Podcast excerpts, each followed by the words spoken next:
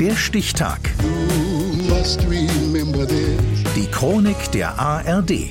12. November 1323. Heute vor 700 Jahren verdammte Papst Johannes der 22. die Lehre von der absoluten Armut Christi. Andreas Neumann.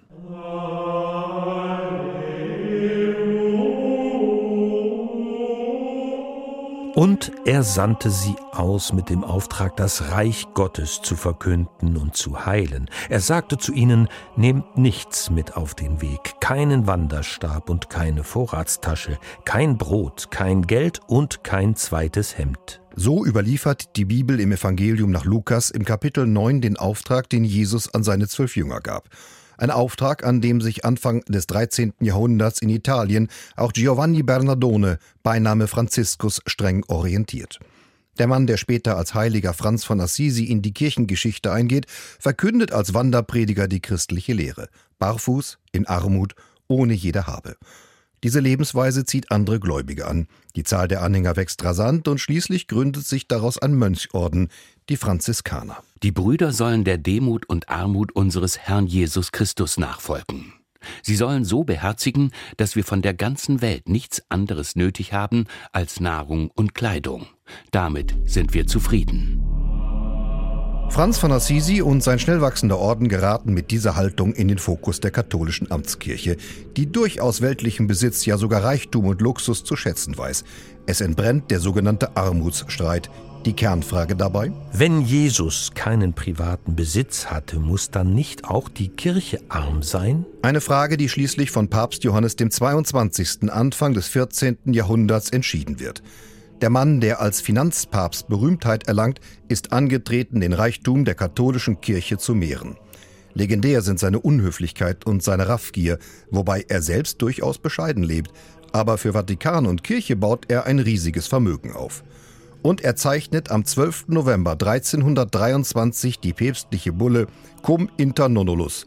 Mit dieser Urkunde wird die Lehre, dass Christus und seine Apostel keine weltlichen Güter besessen haben, verboten. Eine Armut Christi habe es so nie gegeben, und wer anderes behauptet, werde der Inquisition, also einer schweren Bestrafung zugeführt. Damit sollen nach dem Kirchenrecht von Stund an auch Franziskaner und deren Orden Eigentum und Geld haben. Wer das Armutsvermächtnis von Franz von Assisi weiter predigt, lebt jetzt gefährlich. Aber das Thema bleibt. Der amtierende Papst Franziskus hat erklärt, dass er sich nach Franz von Assisi benannt hat.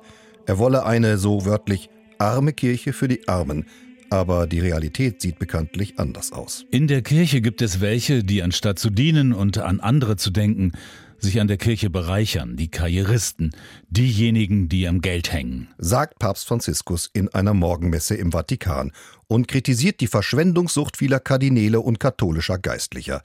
Er orientiert sich dabei an seinem Namensgeber, dem heiligen Franz von Assisi, der seiner Kirche vor Jahrhunderten mit auf den Weg gab. Wenn wir irgendwelche Besitztümer hätten, wären uns Waffen nötig für unsere Obhut. Denn daraus entstehen Rechtsstreite und Zänkereien und dadurch wird die Gottes- und Nächstenliebe gewöhnlich vielfach verhindert. Und deshalb wollen wir in dieser Welt kein zeitliches Gut besitzen. Eine Haltung, die sich in der katholischen Kirche nicht durchsetzen konnte. Auch und gerade weil Papst Johannes der 22. die Lehre von der absoluten Armut Christi per päpstlicher Bulle verdammt hat. Heute vor 700 Jahren. Der Stichtag. Die Chronik von ARD und Deutschlandfunk Kultur. Produziert von Radio Bremen.